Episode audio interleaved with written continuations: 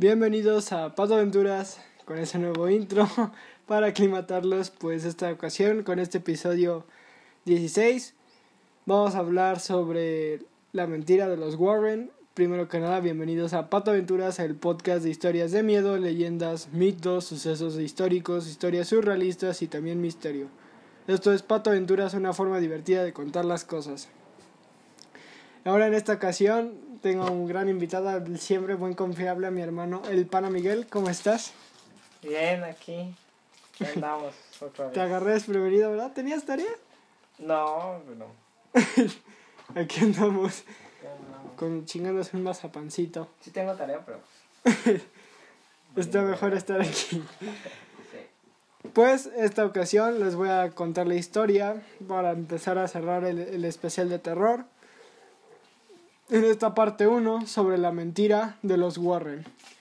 Si vieron alguna de las películas de la saga El Conjuro, seguramente recuerdan a Eddie Lorraine Warren, los investigadores paranormales que en el cine son interpretados por Patrick Wilson y Vera Farmiga. Como recordarán, las películas de la franquicia El Conjuro están inspiradas en los casos reales, entre comillas, que Ed y Lorraine Warren ab- abordaron durante esos años como investigadores. Pero más allá de estas cintas, se toman obvias licencias creativas para hacernos saltar de nuestros asientos, con apariciones inesperadas de Annabelle y compañía. Pero realmente el material de origen que inspirará sus propuestas no será mucho que sea más verídico. En esta ocasión, yo tengo que agradecer a alguien muy especiales que me ayudaron en la investigación y en, la, en este episodio 16, en la primera parte, a Leyendas Legendarias por pasar el, el PDF. Un aplauso, por favor.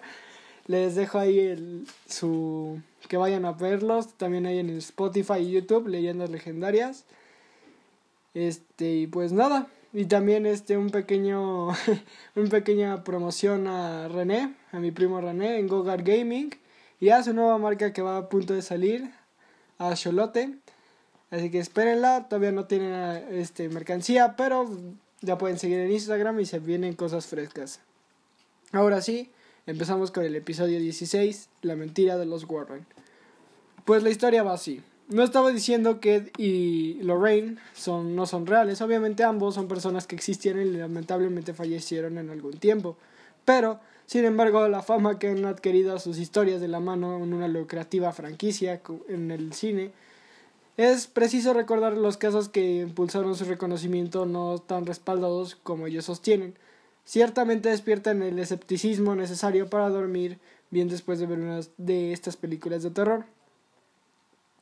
Para entender por qué las investigaciones paranormales de los Warren son tan dudosas como la falsa reciente desaparición de Anabel, que hasta decían de que no, ya valió verga ahora sí el 2020, pero realmente aquí en México no había tanto problema, pues teníamos a Leo San Juan listo para No, claro, claro que sí. Es siempre confiable. para recibirlo con unos buenos putazos fantasmales. Pero de acuerdo a la propia historia del dúo redactada por su propio sitio, sitio web oficial, que los- se los voy a dejar, que se llama warren.com o .com, ahí pueden buscar, es la primera que aparece. Pues Ed Warren, el marido, el, el, el que va a ser el protagonista realmente de esta historia, nació el 7 de septiembre de 1926 en la ciudad de Bridgeport, Connecticut, Estados Unidos. Connecticut, ¿no? Ajá, Connecticut, gracias. pues la biografía de este pequeño niño se basa en una pequeña y una muy buena historia de origen, como tiene que ser.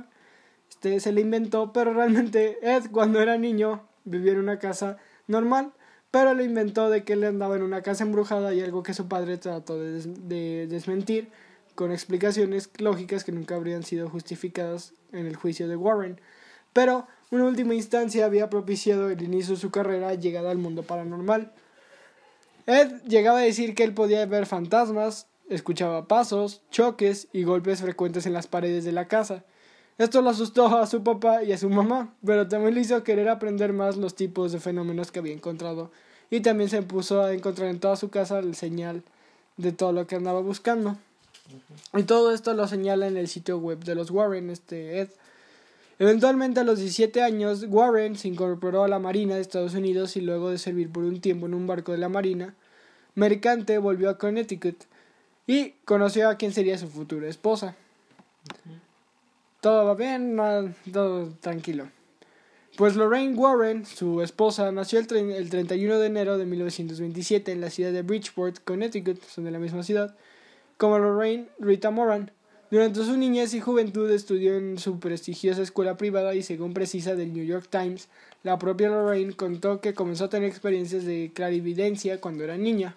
Oh, Todo esto se basó cuando Lorraine llegó a ver varias veces a, a una monja, como en la película. la monja, sí, ¿no? Ella decía que podía ver a alguien- una monja en su pasillo. o Esa película sí de estar bien culebra. para Que- el sueño, las visiones que ella tenía es que ella se le acercaba, pero nunca la hablaba, o sea, la llegaba a ver. Pero este el, el problema, lo que pasó es que cuando ya Ed conoció a Lorraine, tenían 16 años Mm, y eventualmente se casaron en 1945. ¿A los 16? Sí, No. algo Antes tranqui. era- antes era mucho así a casarte muy temprano. Así, imagínate cuántos pibes, si estuvieran en ese tiempo, cuántos ya los se hubieran divorciado.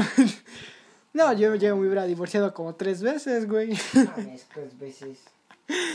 Bueno, siguiendo. Consíguete una esposa, cabrón.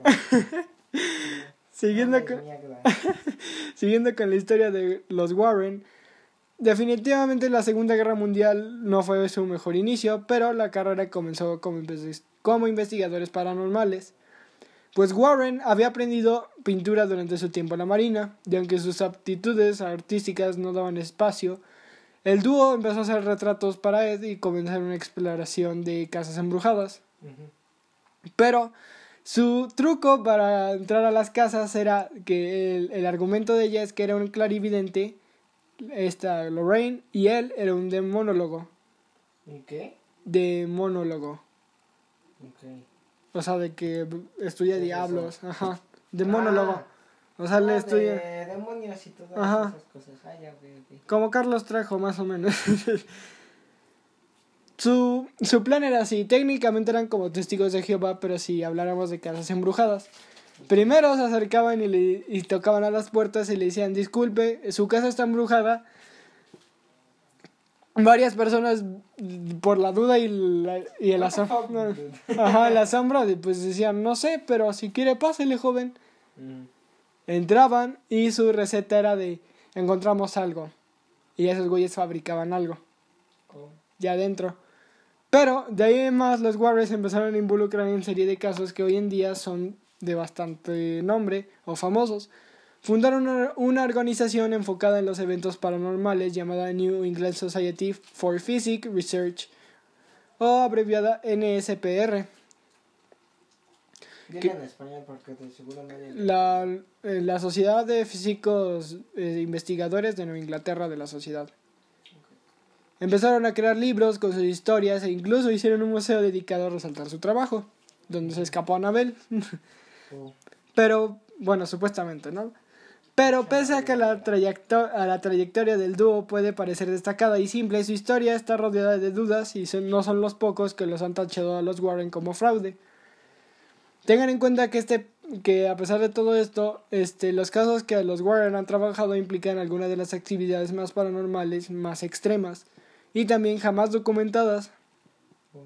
Todos los documentos detrás de estos casos principalmente son relatos, testimonios de personas que no han podido ser corroborados o por terceros y la mayoría de las investigaciones de ellos no poseen evidencia fotográfica o documentos irrefutables que apoyen sus historias. Realmente no tenían eh, dónde apoyarse ellos. Y pues el problema que tiene que ver con ellos es que antes de dar el salto a los que los hace famosos, realmente los Warren empezaron a tener problemas porque no podían comprender lo que estaba pasando. O sea, dije, se metieron pues, a ver qué pasa. Se lo fumaron ellos solitos. Cuando por primera vez ya tuvieron un caso paranormal y ahora sí, Ed, Los pararon de culo y en seco. Ed realmente se asustó.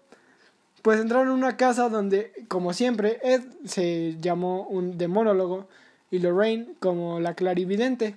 Así siempre se, se presentaban. Yo soy Ed Warren, demonólogo, mi esposa Lorraine, clarividente. ¿Podemos pasar a su casa?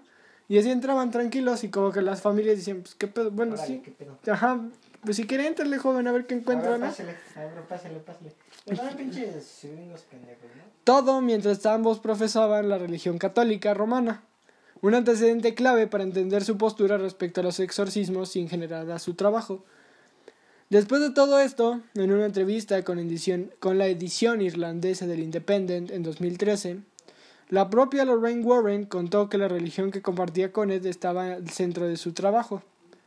De acuerdo al periódico, Lorraine dijo que creía que la falta de religión era lo que a menudo era lo que le- les ayudaba en su trabajo, que les abrieran las puertas, Porque la gente era muy creyente, ¿no? ajá, y se sacaba de pedo luego lo de que ah, No, hay un fantasma, pues échame paro, ¿no? Y sáquelo de un en ah, sáquelo. me me mi playera, ¿no?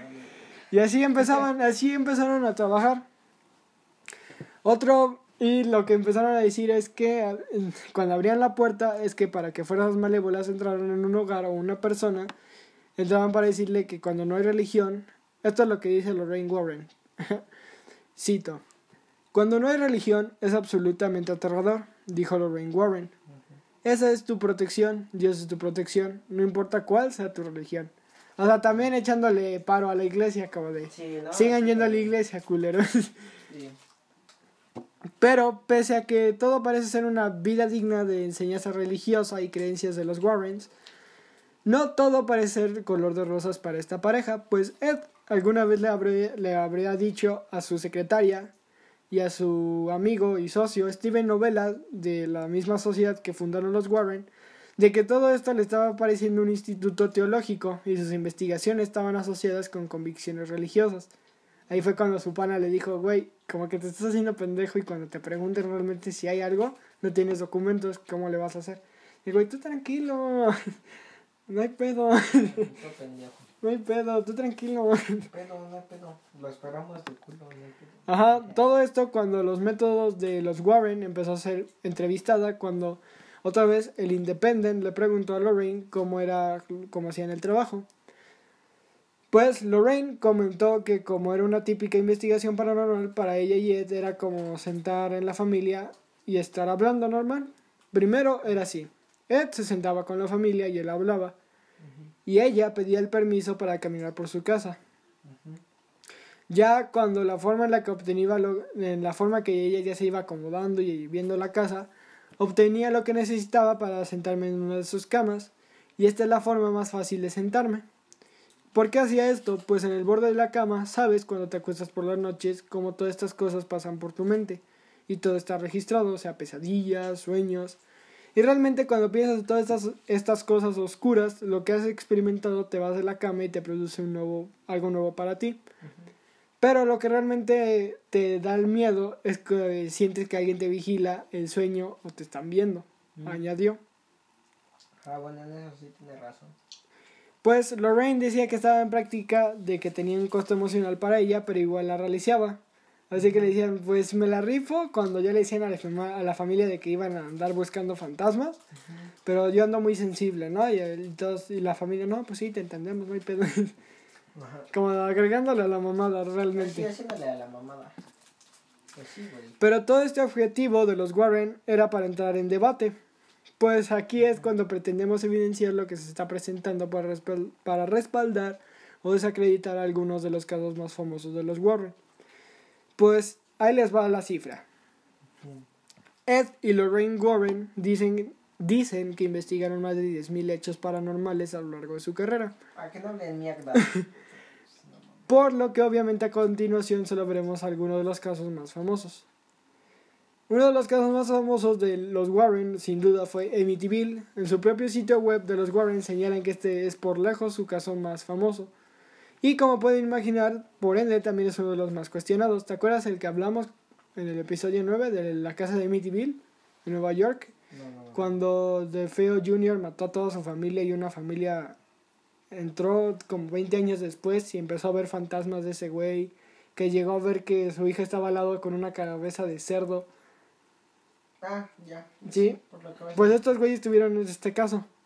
Oh, Para no entrar en detalles tan grandes o extensos, la historia son simple, la historia es simple, perdón. pues en noviembre de 1974, como ya había dicho, un joven de 23 años llamado Ronald DeFeo asesinó a sus padres y a sus cuatro hermanos al, in- al interior de la residencia familiar, ubicada en el número 112 de la calle Ocean Avenue en la localidad de Amityville, Nueva York, Estados Unidos. Pues un año después, en diciembre de 1975, George y Katie Lutz compraron la, la casa ubicada en Amityville. O sea, no fueron 20 años, solo un año después de este asesinato, vamos a la casa donde mataron a una familia entera. Vamos. ¿Por qué no? Se mudaron con sus tres hijos y los Lutz estaban tanto sabían del crimen y qué había ocurrido en la- y lo que había pasado ahí. Se instalaron de la manera más normal y al cabo del tiempo comenzaron a asegurar que se hacían cosas extrañas al interior de la residencia. De acuerdo a ABC, otro periódico muy famoso, los Lutz llevaron a la casa a un sacerdote llamado Reid Pocaro, quien se habría sentido mal al visitar el lugar y habría escuchado una voz que lo expulsaba. Pero esto no fue lo único que pasó, pues George Lutz dice que pasó ahí y asegura que su familia sintió voces extrañas que los acechaban e incluso que también a su esposa se le transformó físicamente en una anciana. Oh, O sea, me refiero que cuando él andaba así este, en la casa y la volteó a ver de reojo, dice que la vio como anciana, con el rostro de cabello gris, arrugas y como una mujer de 90 años. Oh, carajo, hermano. Y también uno de los niños señala que había olores en la casa que iban y venían. Y también el padre, Lutz, en 2006 aseguró que había sonidos en la puerta, en la puerta principal que se cerraban de golpe en medio de la noche. No se quería bajar para ver qué pasaba, pero la casa estuvo mucho tiempo abierta. Así que esos güeyes de que este, están tocando, no, es el fantasma, pero el chile, qué miedo bajar. Pero Chile que, que haga lo que quiera. No que entren un putero de moscos, ya me vale ver. No mames. Este sin duda fue uno de los casos más famosos de paranormales, la casa de Amityville. Pero aquí es donde entran nuestros queridos Warren, donde entraron en acción una vez que los relatos de la presidencia se empezaron a hacer famosos y a multiplicarse. De acuerdo al sitio web, los Warren fueron los dos de las nueve personas que investigaron de la casa. Llegaron a este lugar por primera vez cuando Laura Didio, presentadora de noticias de Canal 5, no del México, de ahí de Estados Unidos, y un profesor de la Universidad de Duke y el presidente de la Sociedad Estadounidense de Investigación Psí- Psíquica empezó a, este, a marcar que todo lo que había pasado fue, una, fue catalogado como ellos dicen una pijamada psíquica. Así le pusieron al trabajo de los Warren de que, ¿qué, ¿qué están haciendo estos ¿Qué güeyes? hacen estos perros? Ajá. Pues el primer día, como ya había dicho, fue espantoso totalmente, pues Lorraine recibió sin parar mensajes clarividentes y, y de fenómenos que estaban del más allá. Pues el relato de los investigadores fue que andaban ansiosos por ver si había algo que era real o no, pero Ed, que, no- que normalmente experimentaba sueños este, o sentimientos de clarividencia igual que su esposa, entró en el sótano donde estaba el fantasma, donde se supone que había Donde estaba descansando. Sí. Y el sótano es típicamente donde los espíritus malignos pasan Los sus espíritus. ajá, pasan sus días, ¿sí? los espíritus chocarreros. Ajá. Y donde Ed asegura que sintió que, se, se- que ese lugar sería mejor para otro año, así que cuando nada más entró sintió un pinche frío que dijo, no, Vámonos. otro día me calmita. Ed asegura ver que a pesar de su inmuni- de- que a pesar de su inmunidad habitual de fenómenos paranormales y su fuerza contra demonios, Ed vio sombras junto con miles puntos de luz y estas sombras intentaron empujarlo al suelo. Ahí sí lo, lo llegaron a parar de culo. Ed utilizó la resistencia religiosa y ordenó a los espíritus malignos que se fueran. Inmediatamente tuvo la sensación de que algo intentaba levantarlo del suelo y entonces supo que era realmente una casa em- realmente embrujada. Oh. Así que ese güey dijo, verga, creo que esto ya, creo que esto ya no es juego, hermano. Sí.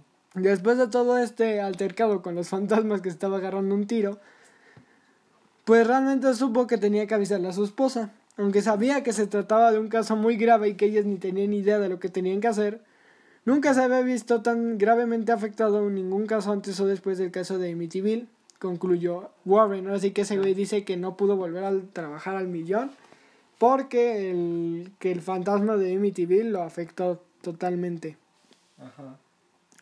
Aunque se sabe que realmente todo esto suena muy intrigante y que Amityville le inspiró un popular libro de Jay Anson y las películas de terror.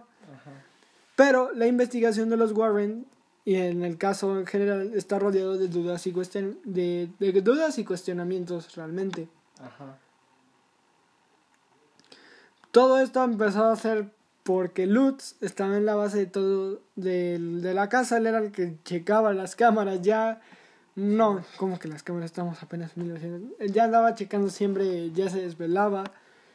Y él ya andaba también este, preguntándose qué realmente qué andaba pasando y por qué los Warren ya se estaban quedando ahí a dormir en su casa, como de qué pedo cabrones. ¿Qué pedo? ¿Y, y quién los invitó? Ajá. Así Y todo esto porque fue idea de que Ed dijo que si los eh, que si él se encontraba ahí, los demonios iban a intentar atacarlo a él y no a la familia. Oh, carajo, ¿eh? Entonces Lutz dijo, pues bueno, que te chinguen a ti, me. No hay pedo. sí, ríbate al tiro entonces. Estoy En el segundo día entró todo el equipo de, de los Warren, donde sus acompañantes tomaron fotos de ¿Todo el time, equipo? donde tomaron fotos de time lapse de un sector de la vivienda. Dichas fotografías no mostraron nada inusual, a excepción de que en una entrevista con, con ABC, uno de los trabajadores dice que el rostro de lo que parecía ser un niño pequeño asomándose desde uno de los dormitorios. Esa es la única foto que pudieron encontrar que dijeron, ah cabrón, hay algo aquí raro. Sí, no, fue como que la única prueba que llegaran a... Ajá, pero realmente Lutz les avisó de que realmente todo esto había sido cuestionado porque William Weber, el abogado de Feo, andaba ya sabiendo de todos los casos que andaban aventándose en la casa de, de los Lutz y que sabía que los Warren andaban ahí. Cuando llegó, encontró que era familia y los Warren estaban con muchas botellas de vino y donde los Lutz empezaron a ganar dinero. Ah, les empezaron a dar dinero a los Warren. Oh. Pues a pesar de todo esto, de que De Feo Jr. mató a toda su familia, había escuchado voces el- un día antes en la noche de los asesinatos y en la misma noche de los asesinatos. Pues luego de que el jurado rechazara esta defensa y lo condenara a seis cadenas perpetuas, contó... Oh, carajo. Este güey sí... No mames, sí es cadenas pero... no mames, ese sí se pasó de verga. Ese güey, entonces ya no veo el mundial, ¿verdad? No, no llego. Pues todo esto empezó a ser de que las voces de que le habían dicho de que matara a su familia, el juzgado dijo que era toda una mentira y que solo se estaba tratando de conseguir una, de una sentencia rebajada y para que todo fuera en un argumento de problemas mentales. Entonces se tiene la creencia de que realmente el caso de Amityville con los Warren fue todo planeado y que tomaron, le pagaron a los Lutz de que le Asparo, banda. Ajá, Hagan valer. Les pagamos y entramos a su casa. No se confirma, pero todo parece ser que por el mismo juez de que empezó y el que el abogado se supo que andaban ahí en la casa de... Ah, puta madre, otra vez, aquí vamos, perdón. No, me hermano. No. Perdón de nuevo porque se cortó el, ya como había dicho, se cortó el podcast por esta interrupción de llamada. Este, un saludo a mis amigos si es que llegan a escuchar esto. Un buen taco de verga con salsa de caca. Este, los quiero, pero se pasaron de verga. Pero continuando con el en donde nos quedamos con la demanda de Feo y cuando su abogado se dio cuenta que realmente había algo raro entre Lutz y los Warren, pues va así la historia realmente, que pues cuando se llegó a encontrar todas las botellas de vino y cuando el jurado empezó a rechazar la defensa de que De Feo andaba con problemas mentales y que todas las voces eran una mentira, se pudo dar cuenta el abogado de que todo esto estaba siendo fabricado entre Warren, el esposo, y Lutz, George Lutz, y que todo su equipo estaba montando una escena de terror. No había un niño y que todos los fantasmas que se recuerdan solo era una viejita de 90 años, la cabeza de cerdo que merodeaba en la ventana de su hija y también el que en un, se declara ver a un señor también de, de, de, de una edad de 50 años por las escaleras y otros más, pero en todos los archivos de cuando ya se estudió más a fondo la casa de Amityville, no se logró demostrar de que hubiera un niño. Oh. Y es así como pasamos a su segundo caso. Ujú. Annabelle, la más famosa que todos reconocemos a simple... a nada más al escucharlo. pues otro caso famoso de los Warrens es claro la historia de Annabelle. Lo que supuestamente sucedió con la muñeca es abordado en el libro de, de The Monjo List, que fue escrito por Gerald Britt, como la presunta historia verdadera de Ed Lorraine y sus investigaciones, pues esta historia también es muy famosa por las películas de la muñeca. Pero como el objetivo no es hablar de estas apuestas, es necesario recordar cuál es la historia de Annabelle según los Warren.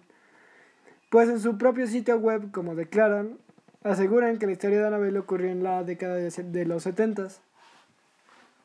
Ellos se involucraron en el caso luego de que un clérigo de tono sombrío le contó a Ed Warren sobre, los de, sobre dos jóvenes enfermeras que se habían comunicado con lo que pensaban en un espíritu humano. Pero, a grandes rasgos, una enfermera de 28 años había recibido una muñeca de Reggie, de como regalo de cumpleaños por parte de su madre. Y la enfermera simplemente la dejó bajo de su cama. Pronto empezó a, empezó a notar que ocurrían cosas extrañas con ella y, por ejemplo, que la dejaba en un lugar y cambiaba de lugar, la muñeca. Eventualmente, todos los relatos de los Warren es que habían tratado de explicar esto con la presencia de intrusos o argumentos racionales, pero eventualmente decidieron incursionar en lo, en lo paranormal. Contactaron a una medium para que se involucrara en el asunto. En este contexto, las enfermeras habrían enterado, eh, se habían enterado que la muñeca supuestamente había sido poseída por una niña de 7 años llamada Annabelle Higgins, oh. quien había muerto en esa casa y tras reconocer este, su historia, accedieron que habitara en la muñeca. Así que el padre y los Warren dijeron, pues sí, que, me, que vive la morra, no es pedo. No creo que pase nada malo, solo como dos películas que nos vayan a hacer millonarios. Sí, no mames, aparte si hicieran millonarios esos güeyes. Pero lo que realmente empezó a preguntarse toda la gente, cómo los Warren empezaron a dar un veredicto de que Annabelle Higgins nunca existió. Oh. Todo esto mientras decían que la muñeca efectivamente era manejada por un espíritu, según ellos. Realmente el objetivo de esa entidad era poseer uno de los habitantes de la casa. El relato de los Warren tiene cierta lógica en su mundo, pero el problema es que no existen pruebas de lo que lo respalden. Realmente lo que quiere lo que realmente quiere decir todo esto es que ellos lo que realmente quiere decir es que Annabelle Higgins nunca existió los que trabajaban con ellos movían a la muñeca y compraron esa historia de que había una niña habitando en la... Como si fuera tipo Chucky, ¿no? Ándale. No más que ese pinche muñeco sí, para que veas así, no es mamada. Porque no me acuerdo en qué hospital está, pero es un peluche enorme. se llama Robert. Originalmente la historia que inspiró a Chucky es de un peluche de un hospital que se llama Robert. Robert. Y realmente lo tienen en un museo y realmente cuando la gente lo va a ver sí le tienen que pedir permiso si le pueden tomar foto porque el pedo de que sí dicen que sí tiene un nivel de poltergeist muy cabrón.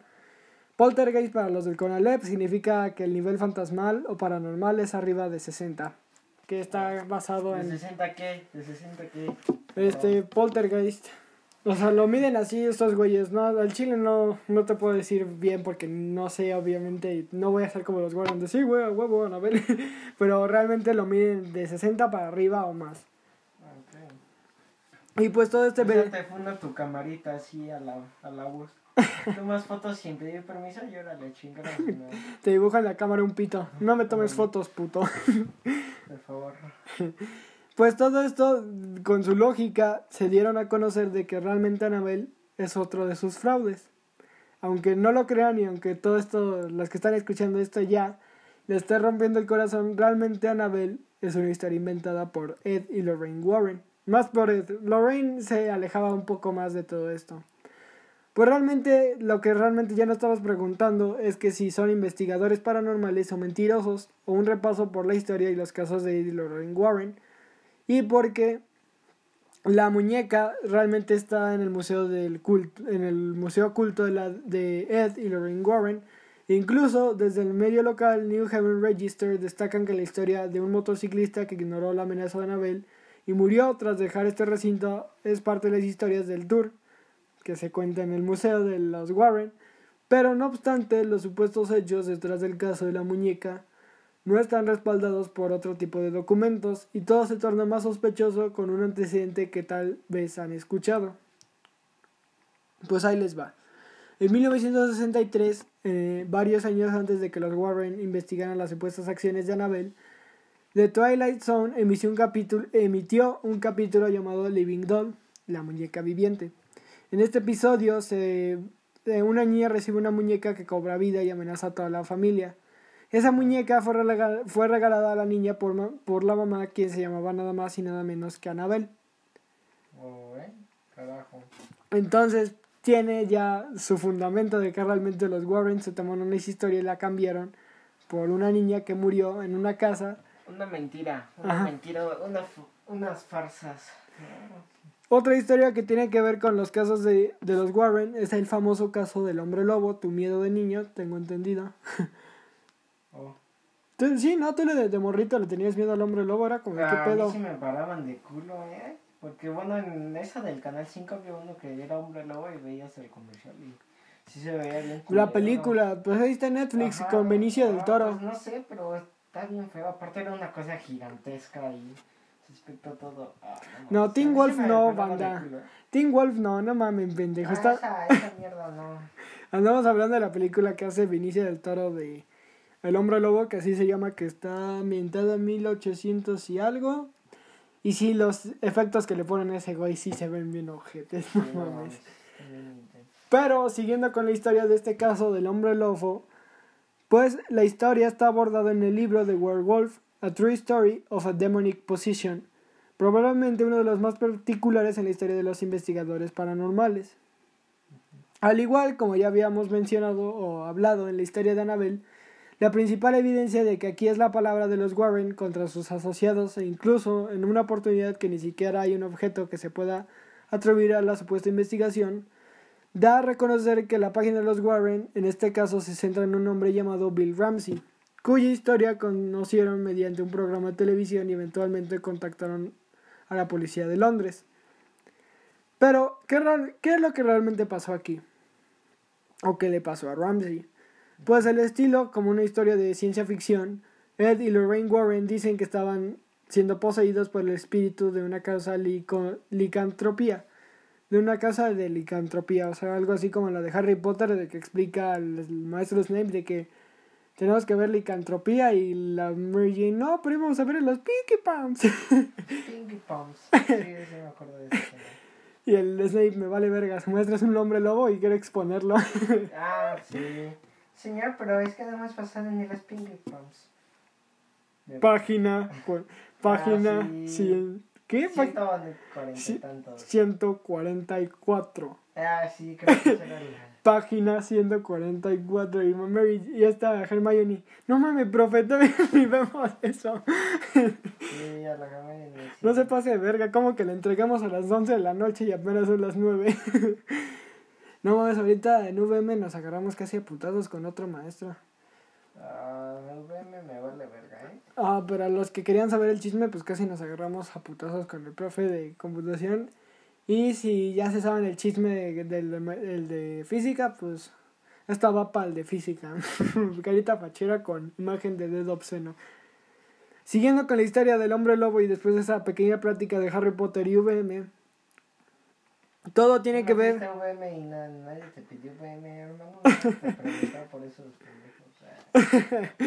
Pues todo esto tiene que ver cuando raros sonidos empezaron a venir de extrañas actitudes desde los nueve años en Ramsey y eventualmente tuvo que haber sido este eh, detenido con golpes que le propinó la policía. Pero Bill Ramsey obviamente no se transformaba como el hombre lobo, como el de eh, Crepúsculo. Realmente lo que pasó aquí es que los Warren estaban convencidos de lo que estaba poseído y lo llevaron desde Londres a Estados Unidos para que el obispo Robert McKenney le realizara un exorcismo y lo liberara de la fuerza maligna. Todo esto, el resultado, en efecto, puras mamadas. Ramsey no, pues. Ramsey no tenía ningún problema y realmente se sacó de pedo cuando los Warren le dijeron, vámonos a Estados Unidos. Y el güey dijo, ¿para qué? Como cualquier ah, británico preguntándose de por qué unos americanos me quieren llevar a Estados Unidos. los Warren, su argumento fue, este, queremos que conozcas Estados Unidos y te vamos a pagar la escuela. O sea, le estaban haciendo fraude al pobre morro. Pues sí, lo, lo andaban comprando. Cuando el padre se dio cuenta que no estaba pasando nada y que los Warren se quedaron con cara de payaso, todo había sido... Dejaron todos pendejos. Quedaron. Sí, quedaron. La única prueba de que quedó de que alguna vez un hombre lobo pudo haber sido fue que los relatos relacionados con los Warren y una borrosa foto en la página de, de que se pueden encontrar en NSPR, donde su, fun- fundaron su, su fundación de investigación y paranormal. Sí. Pero realmente no se logró demostrar de que Bill era un hombre lobo y que todo había sido una farsa por parte de, de Ed Warren. Y hablando de realmente todos estos pequeños fraudes que ya vamos encontrando o mentiras, hablemos de realmente lo que andaba pasando cuando terminaban de hacer las mentiras. Pues realmente lo que pasaba era esto. Warren escribía, Lorraine redactaba para, las, para, la, para la prensa o para los que querían saber. El problema es que empezó a surgir tensión entre la pareja. Ed empezó a engañar a Lorraine con la secretaria. Uf, erizo, ¿eh? Ese sí. Todo cuando la secretaria solo tenía 16 años. Uh. Este güey ya tenía 30 para arriba No. Y Lorraine se dio cuenta cuando una vez le dijo, oye, este, ¿cómo va el caso de la familia Perrón? Que es otro caso paranormal que estos güeyes se metieron. Y el güey le contestó, no sé, tengo que verlo con la secretaria. Y, y Lorraine le dijo, ¿qué tiene que ver la secretaria, güey? Si los que lo hacemos somos tú y yo, idiota. El güey, no, es que le pasé el archivo y no me pasó el folder. No, me lo está guardando. yo le estoy guardando el ferrote y ella me está guardando mi archivo. Sí. Y otro caso polémico que tiene que ver con los Warren es que Ed realmente era un pedófilo. Cuando también en una de las casas que iban a visitar embrujadas, este, la familia se sacó de pedo cuando Ed le andaba tocando la pierna este, sigilosamente y no discretamente a la hija pequeña ¿De quién? ¿De quién? de una de las casas de que fueron a investigar en Kansas. City. Y el güey como que iba así de a ver qué pasa, ¿no? Le empezó a saltar las caricias, de que tranquila, yo ando aquí para cuidarte de los demonios. Y el papá se dio cuenta de que algo andaba mal cuando la niña dijo, papá, ¿puedo ir al baño? Y se levantó con toda la falda así casi hasta arriba y el papá le dijo, ¿qué pedo, idiota? Y la Lorraine dijo, curioso, ¿Eh? curioso que hagas eso. Ah, bueno, pero también como que la niña, ¿qué? Se, pues, se sacó de pedo y como que dijo, ¿puedo ir al baño, papá? Sí. Toda culiada. Pues sí, güey.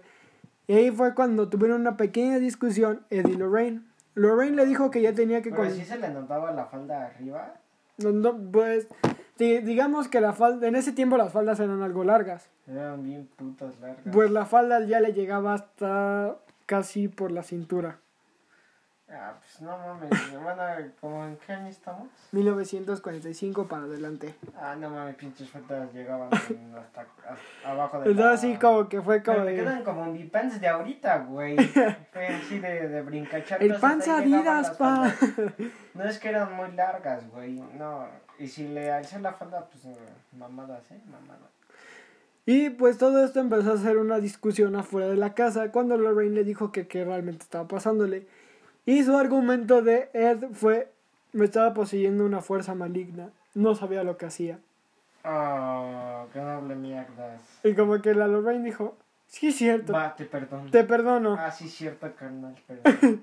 se me olvida que eres bien sensible del pito. Sí, también. Otro problema que pasó entre los Warren es que mientras seguían con sus investigaciones paranormales, Pero también como, ¿por qué verga tenían una secretaria de a 16 años, no? porque el güey le gustaban las morras, era un pedófilo. No sé, y de hecho un problema que llegó a causar revuelta es cuando una de las familias sí acusó a Ed Warren por intento de acoso sexual. Oh. Cuando lo atraparon en la movida, cuando el güey andaba subiendo al cuarto de la niña de que le, de que le andaban diciendo, es que anda embrujada. Y el güey le dijo, ah, sí, te acompaño. Sí, a huevo. este, a huevo, ahí está tu cargador, sí, te acompaño. Simón. El problema que pasó es que Led le, le aplicó una rimón y el hermano oh, ma- carajo. y el hermano mayor notó lo que había hecho y le dijo? ¿qué te pasa, enfermo? Pasa, Y le soltó una, una putiza, literalmente le llovieron, le llovieron vergazos fantasmales y de putazos de verdad. Todos los fantasmas en la casa, no mames, pobre idiota, pinche enfermito, güey. Los otros nada más- Y a mí me dicen enfermo. Ajá, como el meme del Chucky, los fantasmas ya me decían el enfermo. Sí, güey. O sea, pero sí fue de que lo hizo varias veces. Sí, varias veces Lo intentó. intentaba. Aparte con la esposa ahí, ¿no? Ajá, Ah, pinche descarado. sí, pinche descarado. Y pues siguiendo También, con... Qué huevos para hacer eso, güey. No, no es como de, de que se alabe, pero qué huevos para hacer eso. No es como que se respete, no mames, sí, eres un cabrón, No, ¿eh? sí, Pero no al... Pero, pero qué huevos, güey. que enfrente de su esposa, así que Ah, bueno, no enfrente, enfrente, pero... ahí en la pero presencia... Ahí sí, güey. Y en la fam... Y... Presenta a la familia, güey. Es qué pedo. Y pues con la secretaria todos estaban preguntando si el romance siguió. Y así fue. Cuando cumplió los 17 años, este, Susan Murphy quedó embarazada. Oh, hermano. Carajo. El problema fue cuando Lorraine, toda emputada de que andaban trabajando y la secretaria se embarazó, ya sabía que algo andaba mal. Era también la secretaria, pues, que no mames. Y ahora sí le dijo de quién es el bebé. Tuvieron un momento mujer contra mujer. Y la, Los perros, ¿eh? Eso sí. Y la eh, secretaria solo tuve que confesar fue su esposo. Sorpresivamente no la corrió y no le, solvió- no le llovieron vergazos. Lorraine fue, fue este, demasiado compasible. Este, Compasiva, ¿no? compasiva, sí, perdón. Sí, ya sé. compasible. Fue totalmente compasiva con ella y le ofreció pagarle lo último que quedaba de, de su universidad y ponerle una casa fuera del, del condado donde se encontraban. Ajá. Aceptó, se fue de la casa y Mm. Ed Warren cuando llegó a casa y preguntando dónde, ¿Qué es- pedo? dónde está mi nena, digo la secretaria, Lorraine Sí. dijo tuvo que irse, Te vale ver, te vale ver, pendejo. oh puñetas, pero al chile nadie te preguntó, Buena vez, güey, si preguntó. Pero pues que no mames. te vale verga puto al chile. Sí, ¿eh? La- Otra polémica que se armó con los Warren fue cuando en una de las casas fue cuando Lorraine este intentó este hacer uno de sus trabajos más famosos que quedaron totalmente mal. Pues los Warren, siguiendo con sus relatos y palabras de involucrados en no meterse, no encontraron material para que lo, para que su trabajo para que su equipo más bien entrara. Ajá. Así que no hay material que terceros pueden revisar para comprobar estos hechos. El caso de White Lady cambia el trabajo de Ellie Lorraine Warren por completo y, queda, y quedan ellos como ya definitivamente unos estafadores. La leyenda de, Le- de White Lady se supone que es un cementerio ubicado en Stepney Road en Easton, Connecticut. Un fantasma apodado, como ya habíamos dicho, de White Lady o la Dama Blanca. Sí. El sitio de NSPR dice que se describe de White Lady con el pelo negro, eh, pelo largo y oscuro y vistiendo de lo que parece un camisón y un gorro blanco. The White Lady generalmente se ve en la carretera a lo largo de la ruta 59. Las personas conducen a lo largo del cementerio y han informado haber visto a la chica y al borde del, de- o al borde del cementerio o viajando por el cementerio. Ajá. El problema que realmente pasa es que no encontraron ellos la, la famosa 50 yarda, como lo empezaron a apodar ellos. Y Ed empezó a escuchar supuestamente una mujer llorar y él fue a investigar cuando ya pues, supuestamente habían encontrado el lugar. Pero él dice que empezó a encontrar cientos de luces fantasmas flotando alrededor y formando una figura de una mujer. Y que no pudo distinguir los rasgos faciales, pero pudo ver que tenía el pelo largo y oscuro y estaba vestida de blanco. Y el problema de este video que no se publicó fue que las pocas personas que lo han visto, como Steven Novella, el que era el socio de Warren. Acusa de que no era un material creíble y que si algún día lo llegaran a encontrar, todo había sido como un video intentado, intentado y fabricado por los mismos que trabajaban con los Warren. Y porque solo hemos podido ver esta cinta en la casa de los Warren y porque Ed se, no- y, y porque Ed se negó a darla a la, a la prensa y para comunicarla con su esposa. Novela señaló que este artículo sobre los Warren siempre fue visto como ya definitivamente unos fraudes. Una estafa. Y es así como cerramos la primera parte de Ed Warren y Lorraine Warren. Parte 1, la mentira de los Warren. ¿Qué te pareció esta primera parte? Pues. pues Yo. Yo digo que nos faltó tantito. Pero. Pero pues sí, te, te das cuenta que sí quedaron mal. Que. Que las pruebas cuando las tuvieron que dar, sí, no. Nunca hubo, nunca hubo algo que, que comprobara, que comprobara su palabra. Y aparte el güey salió este, pues, enfermito, ¿no? Ajá, el, el esposo salió. Pederasta en potencia, como el McLovin. Pinche McLovin. Sí, ¿no? Entonces, este. Y la esposa, la esposa lo. Lo perdonó un chingo de veces. Sí. Sí. Bueno, ahí supo que fue de. De- sí, el bebé era de. Ajá, pero.